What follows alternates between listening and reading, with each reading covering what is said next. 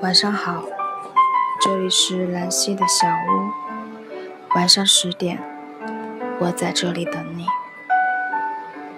有一个远方的朋友，常常因为工作的关系，忙到很晚才回家。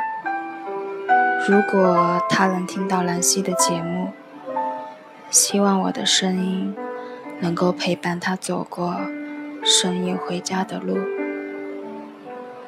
晚上睡不着的时候，不用再数一万只绵羊。曾经看过一句话：“得意时儒家，失意时道家，绝望时佛家。”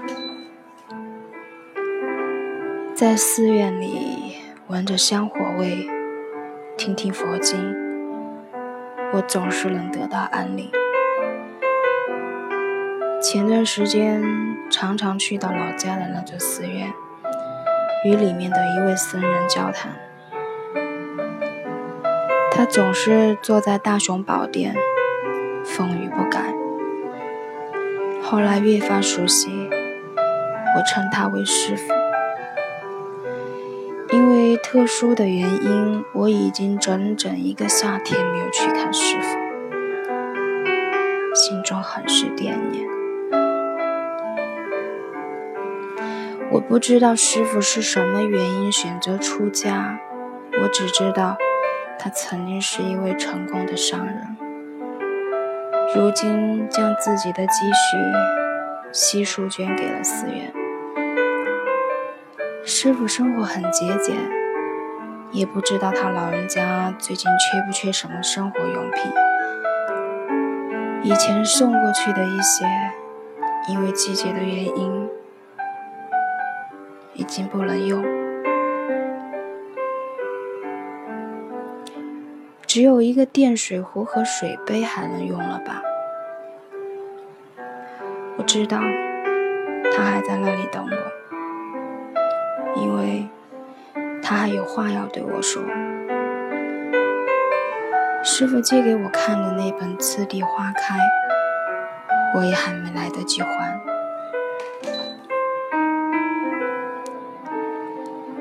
再等等我吧，等我的生活有了变化，再去拜访您老人家。原谅我消失了这么久，那些心里一直是惦记着您的。师傅懂得很多，佛学、生命科学、心理学、易经等等。曾经在我最迷茫的那段时间，师傅给了我很多点化。他好像总是很容易就能读懂我的一切焦虑、困惑、问题所在。他老人家曾经甚至试图动用身边所有的人脉，助力我的事业。那个佛前交谈的下午，我至今不敢忘记。谢谢，感恩。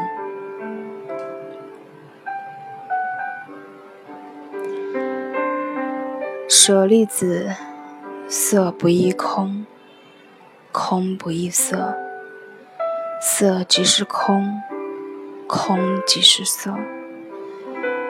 受想行识，亦复如是。舍利子，是诸法空相，不生不灭，不垢不净，不增不减。我似乎能够体会那种历经世事沧桑、半道出家的人的心境。这种遁入空门的乐观，其实是因为无赖，是因为绝望，是因为疲惫，所以才不想求，因为求不得，也是因为终于明白，欲望是一切痛苦的根源。曾经我是那样的姑娘，渴望有一个人坐在我的对面，静静的倾听我所有的往事以及所有的现在，然后温柔的替我擦干眼泪。可是，当真的经历过太多悲欢离合、人事变迁、起起落落以后，就不再有分享的冲动，也不再渴望遇到一个什么人，他能明白你所有的不容易。经历是财富，但当你还泥潭深陷时，它却是你陷在泥里溃烂的伤口。也有人曾对我说过：“当你跌入谷底时，每一个方向都是向上。”其实，最无奈的是，你努力往上爬，命运却割断了你的绳子。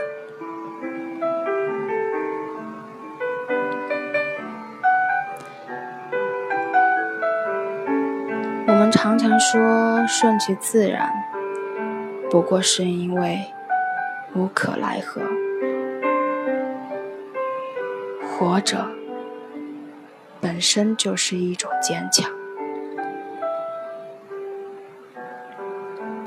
现代人的崩溃是一种默不作声的崩溃，看起来很正常，会说笑，会打闹，会社交。表面平静，实际上心里的负重已经积累到一定程度。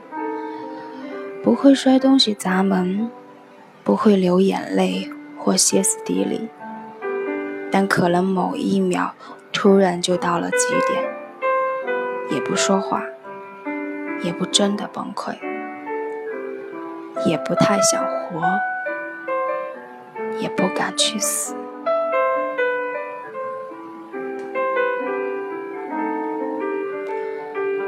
我允许自己偶尔有不太好的情绪，毕竟我们都不是圣人。但常常睡醒一觉后，还是会大声的对命运说：“我不认输。”命运啊，你想怎样折腾都行，只要我不死。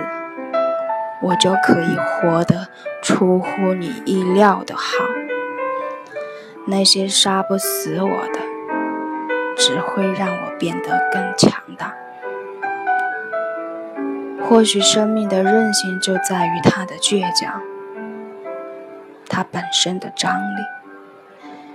你往地上狠狠地摔它，它反弹的比之前更高。曾经有人问我，如果用电影里的一个角色来比喻自己，我是什么？我说，我只是一株路边的野草。是的，我只是一株野草。或许在命运面前，我很卑微，一个巴掌就可以将我粉碎。但野火烧不尽。春风吹又生，你看，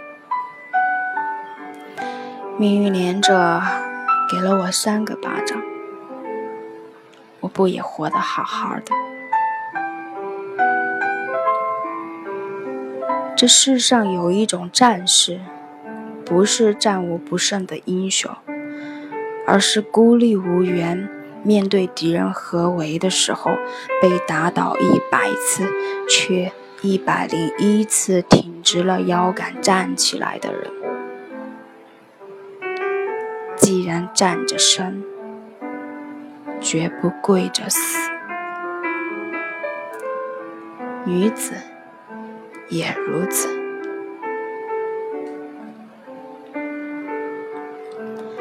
曾经年少，懂李宗盛，如今越来越觉得李宗盛唱的不仅是感情，每一句都是人生。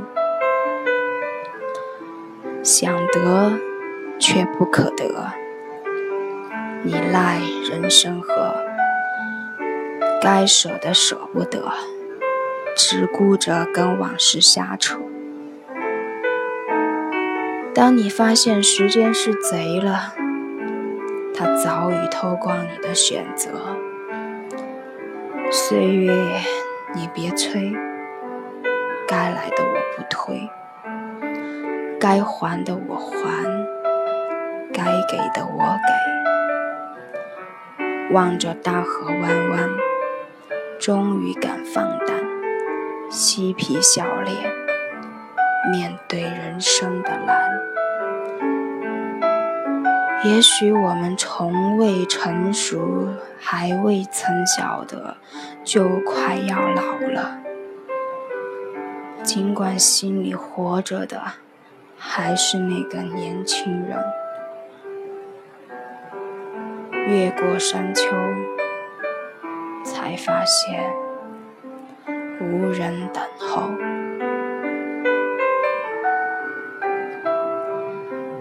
我一直以为人是慢慢变老的，其实不是，人是瞬间变老的。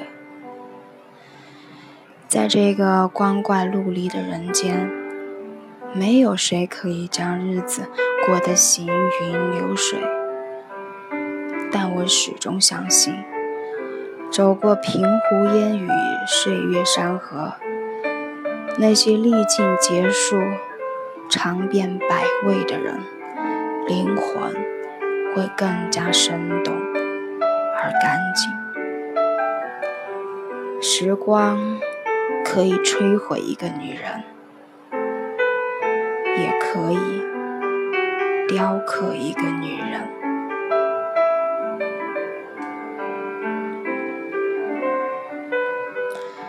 作家周国平曾经说过：“一样东西，如果你太想要，就会把它看得很大。”甚至大到成了你的整个世界，占据你的全部心思。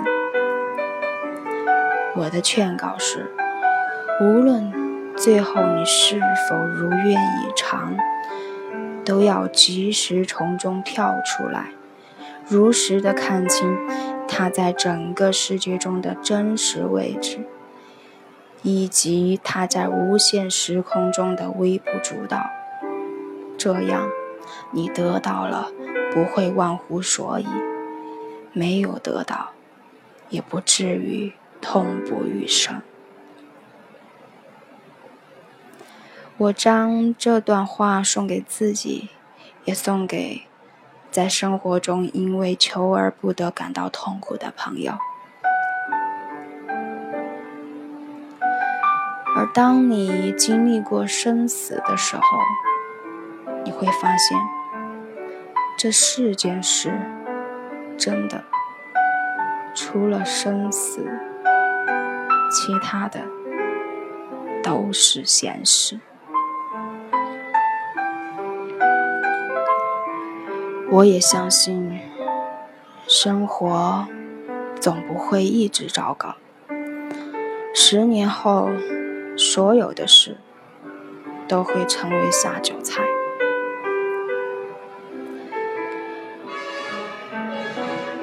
前两天看木心的作品，有两首诗写得很好。命运摆布我，我学会了旁观的本领。他凡事总能出乎意外，顺着他的脉络去想，走的却是岔路、绝路。按照他的牌理拼打。输得天旋地转，片甲不留。我在苦恼中钦佩了命运，对我真是一贯仁慈。他的耐心实在太好，用漫长的悲惨安排鸿福，还说你要异乎寻常的美妙，我只好精耕细作。神人接受命运支配，古希腊之子，鱼亦之子。半个世纪以来，我急，命运不急，这是命运的脾气。而今，眼看命运急了，我不急，这是我的脾气。看了这两首诗以后，如果木心还没有离世，我会去寻找木心本人，也不想听他讲人生，只想一大伙人坐在一起喝茶，我坐在一角，静静地听他们说说话，就像一位心照不宣的老朋友。很遗憾，木心先生走了，可我依然能感受到那个鲜活的灵魂。真正的大家就是这样，即使生命油尽灯枯，精神却长久地留在后世的时光里，生生不息。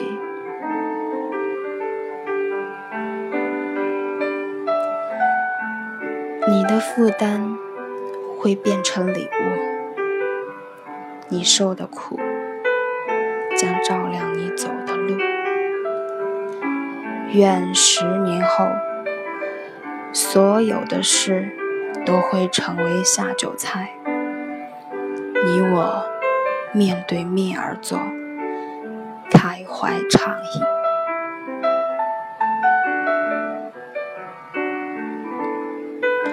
为大家送上李宗盛的《山丘》，愿善良的人终得好运。晚安，一场好梦。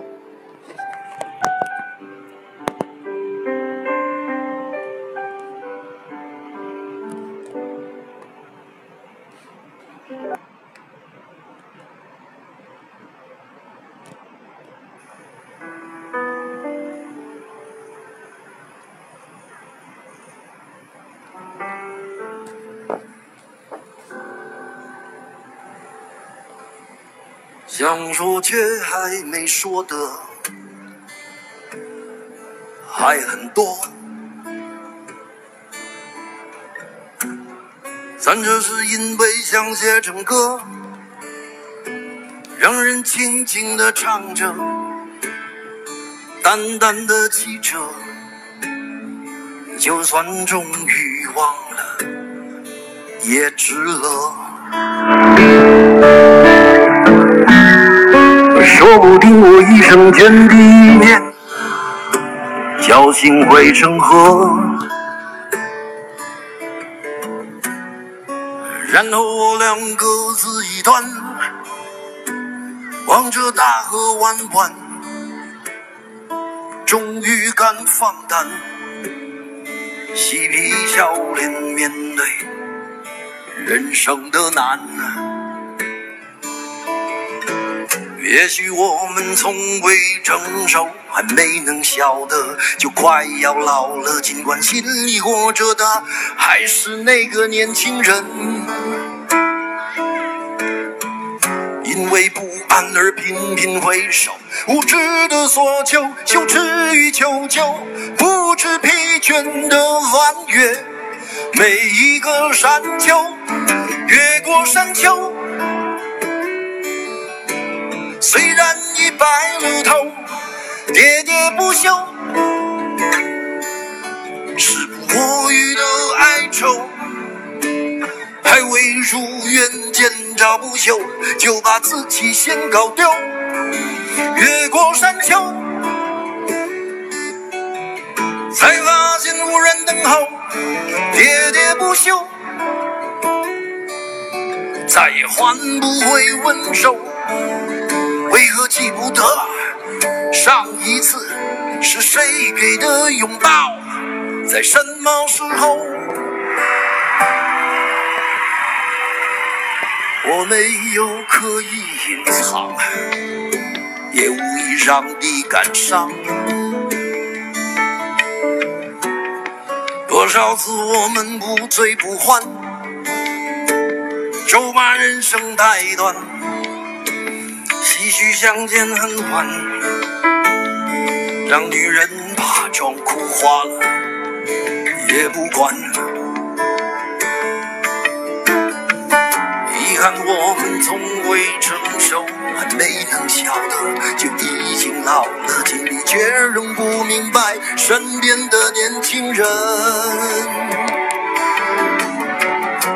给自己随便找个理由，将亲爱的挑逗，命运的左右，不自量力的还手，直至死方休，越过山丘。虽然已白了头，喋喋不休，